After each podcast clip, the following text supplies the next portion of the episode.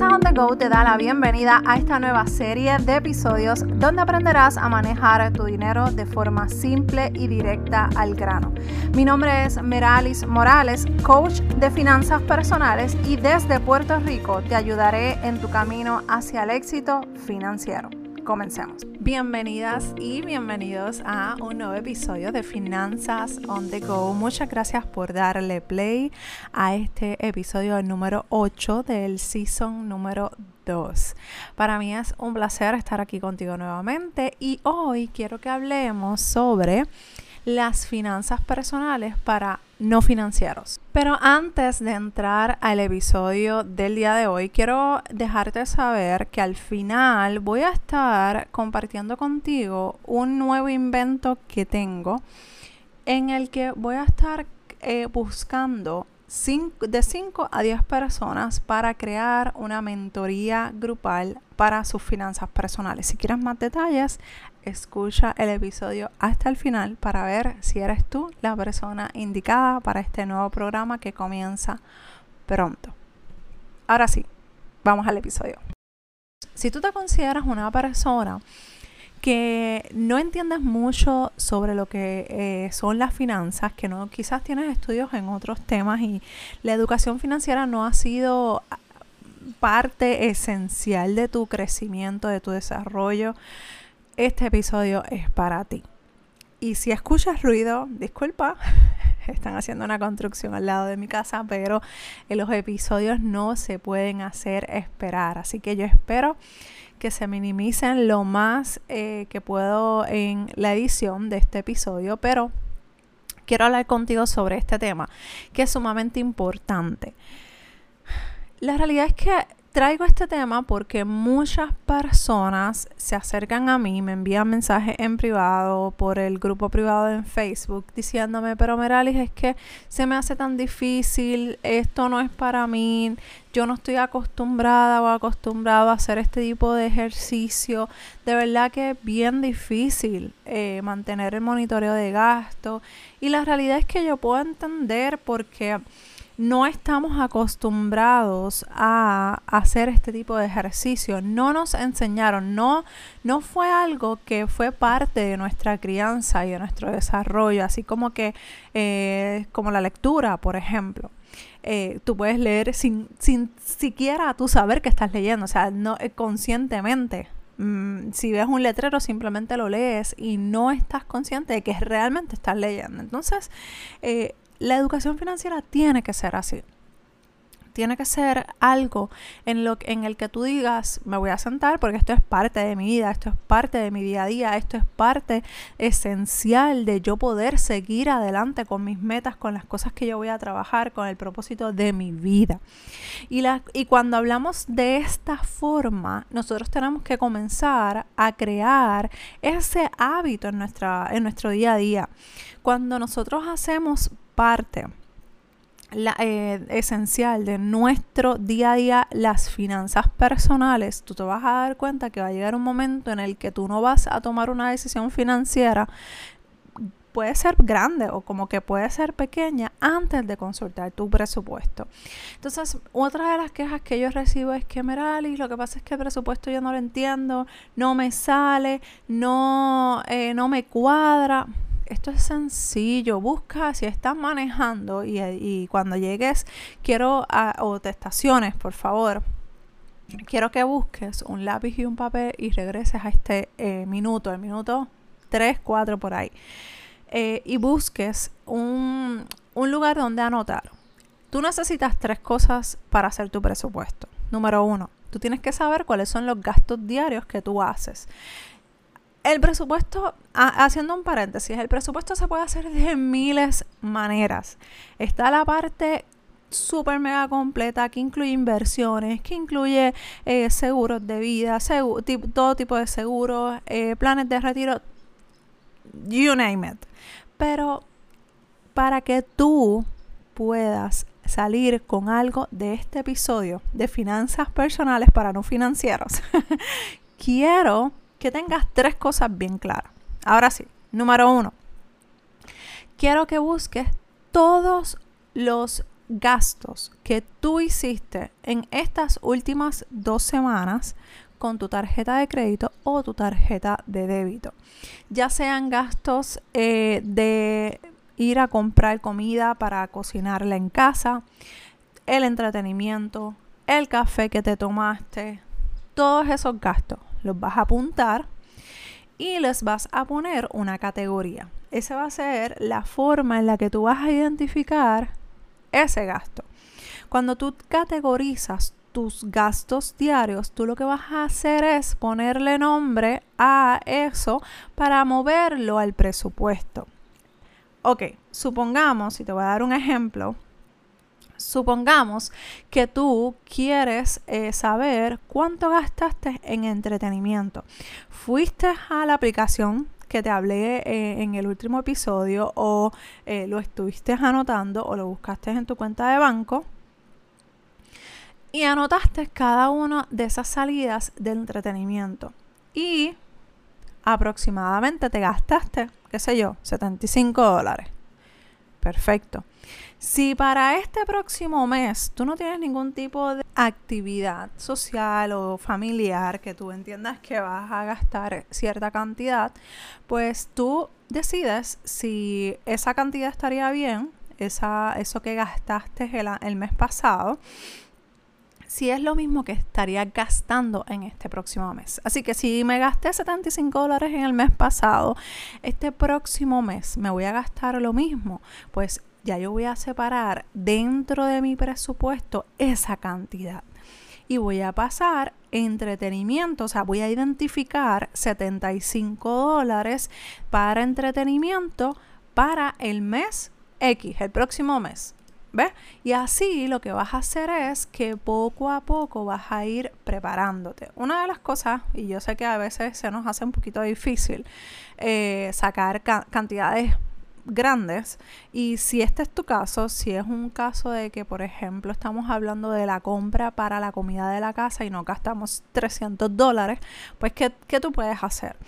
Pues cuando cobres la primera quincena o la primera bisemana, bisemana, tú lo que vas a hacer es que vas a sacar 150 dólares primero cuando vuelvas a cobrar la próxima semana o la próxima bisemana o la quincena, vas a sacar los otros 150 dólares. ¿Ves? Y ahí vas a tener tus 300 dólares y no va a ser una cantidad gigantesca que te descuadre el presupuesto. Y así vas a ir paso por paso, o sea, eh, categoría por categoría, identificando esas cantidades y preparándote, anticipando para el próximo mes o para la próxima semana, que esto lo puedes hacer semanalmente o cada dos semanas, dependiendo cómo tú así entiendas que se ajusta de la manera correcto, en, correcta. En mi caso, cuando yo trabajaba en el banco, yo hacía mi presupuesto mensual y también hacía uno bisemanal. Porque, ¿Por qué hacía dos? Porque yo quería ver que, cuáles iban a ser mis gastos como quien dice, de forma overall, de forma eh, macro. Pero también quería ver qué era lo que me correspondía pagar esta semana con esta bisemana y qué era lo que quería ahorrar para con este cheque de esta bisemana. Y así iba poco a poco ahorrando, saldando y pagando las cosas que eran necesarias. Y por ejemplo, la hipoteca en vez de, por ejemplo, decir una cantidad no específica, pero si yo pagara 700 dólares de mi hipoteca, eh, yo lo que hacía era que en la primera bisemana ya yo tenía esa cantidad. ¿Por qué? Porque en la bisemana, la última bisemana del mes anterior, yo lo que hacía era que sacaba 350 dólares, si fuera el caso de que ese es mi pago. Es un ejemplo nada más eh, sacabas 350 en mi bisemana anterior y en la próxima, ya que me tocaba hacer el pago, el desembolso de mi hipoteca, yo sacaba los otros 350 restantes.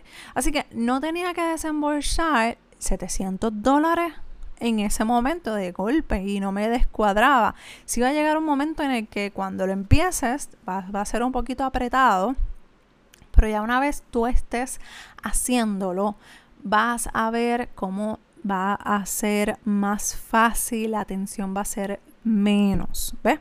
Y vas a ir poco a poco haciendo de esta forma, si te conviene hacerla, vas a si la haces así, va a ser un poquito más easy going, ¿ok? ¿Qué otra cosa necesita? Número dos, necesitas saber cuáles son tus gastos fijos. La hipoteca, la del pago de la tarjeta de crédito, el pago del préstamo estudiantil, personal, el del auto, todos esos pagos. Y lo vas a organizar por fecha de vencimiento. Si sabes que la hipoteca la tienes que pagar antes del 15, haz algo para que antes de esa fecha tú tengas ese dinero. Un ejemplo, el que te acabo de dar. Eso lo que va a ocasionar es que cuando llegue el 15 vas a tener el dinero y no vas a estar ansiosa y no vas a estar ansioso buscando esa, ese dinero o, o quizás ni te descuadras.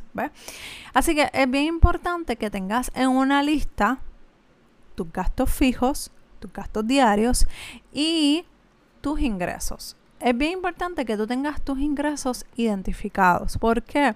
Porque cuando tú tienes tus ingresos identificados, y puede ser que muchas veces me lo han mencionado, Meralis, pero ¿quién no va a saber cuánto cobra? Pues sí, hay gente que no sabe cuánto cobra porque o cobra por hora y esta, hora, y esta semana le dieron más hora o menos hora. También hay gente que cobra por comisión, por ventas, pero aún así tú tienes que saber el promedio de lo que tú cobras. Quizás no todos los meses vas a cobrar la misma cantidad, pero si tú siempre sabes que siempre vas a cobrar aproximadamente entre 150 y 200, pues mira, prepárate para un 125 o 100 dólares.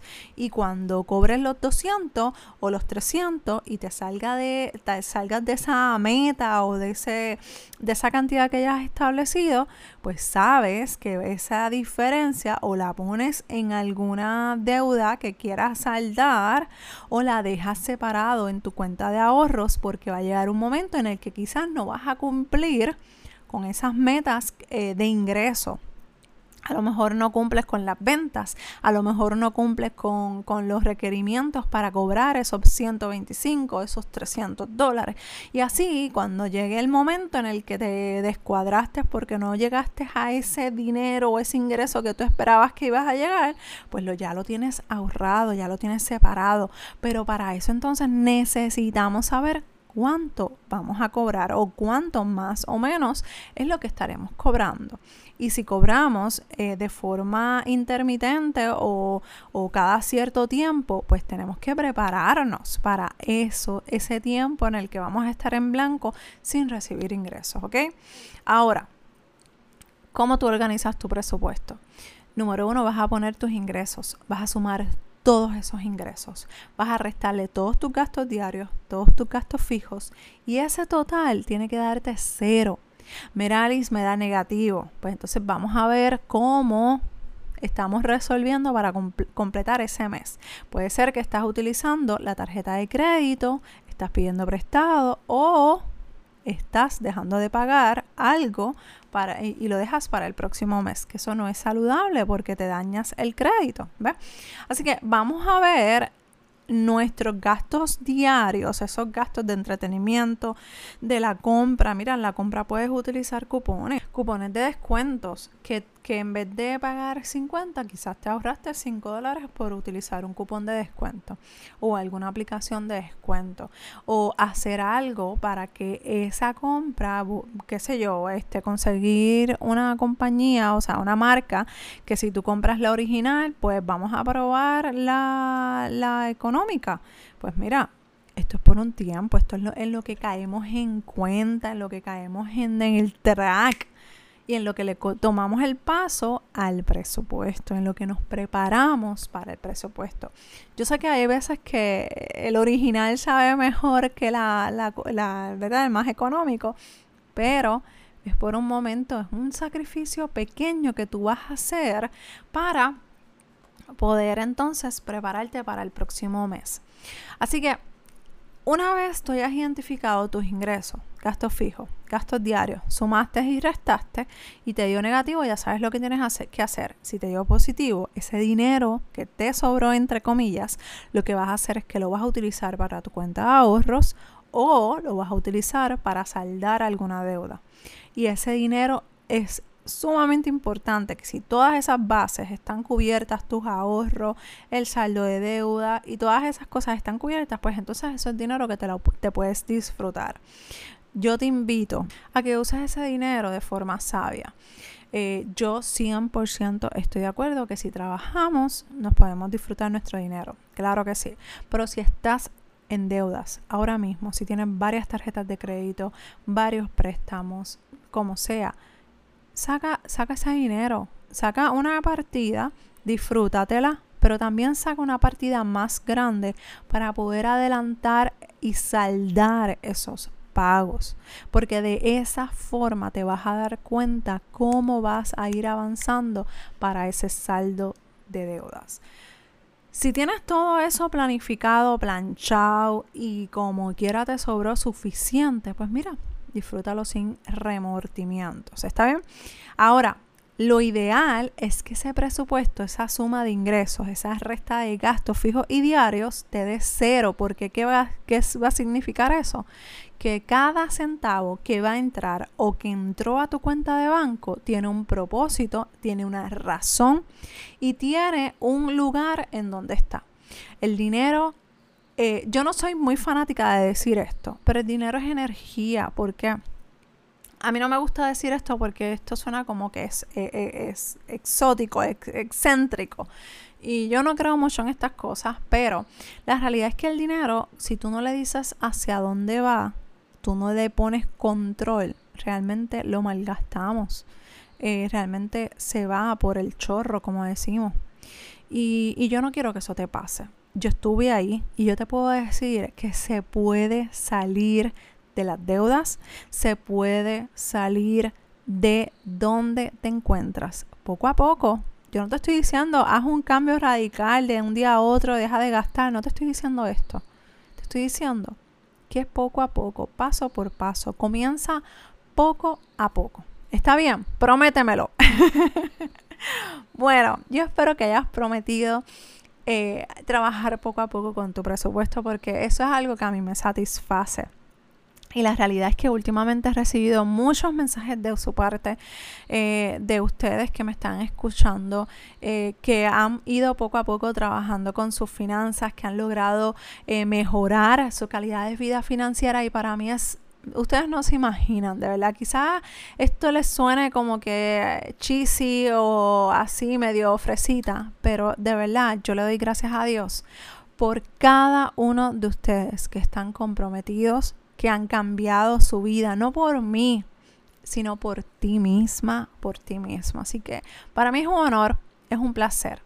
Y quiero dejarte saber que dentro de las próximas semanas voy a estar haciendo un grupo de aproximadamente de 5 a 10 personas. Todavía no me he decidido. De 5 a 10 personas que quieran recibir mentoría grupal. Ya los uno a uno se me hace bien difícil, pero quiero unir de 5 a 10 personas para que podamos trabajar en grupo esas finanzas personales. No te estoy hablando que vamos a discutir tus gastos y tu presupuesto con extraños. Eso no es lo que vamos a hacer. Es un tipo de programa en el que vamos a estar hablando sobre ciertos temas y sí vas a recibir eh, feedback de mi parte para poderte ayudar a mejorar tu calidad de vida financiera. Pero si quieres más detalle y si quieres participar, yo voy a hacer un filtro para todas estas personas que les interese, porque yo necesito tener gente que esté comprometida con sus finanzas personales y cambiar realmente su estilo de vida y lograr metas financieras para este 2021. Si eres tú, te voy a dejar un enlace para que me contestes una serie de preguntas que te van a llegar a tu correo.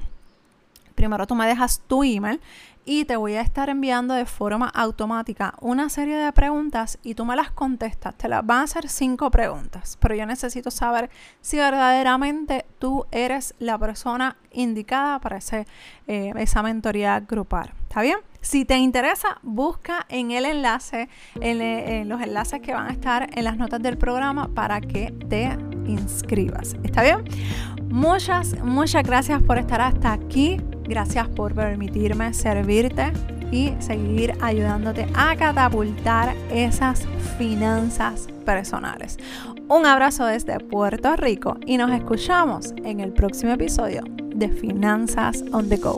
Bye.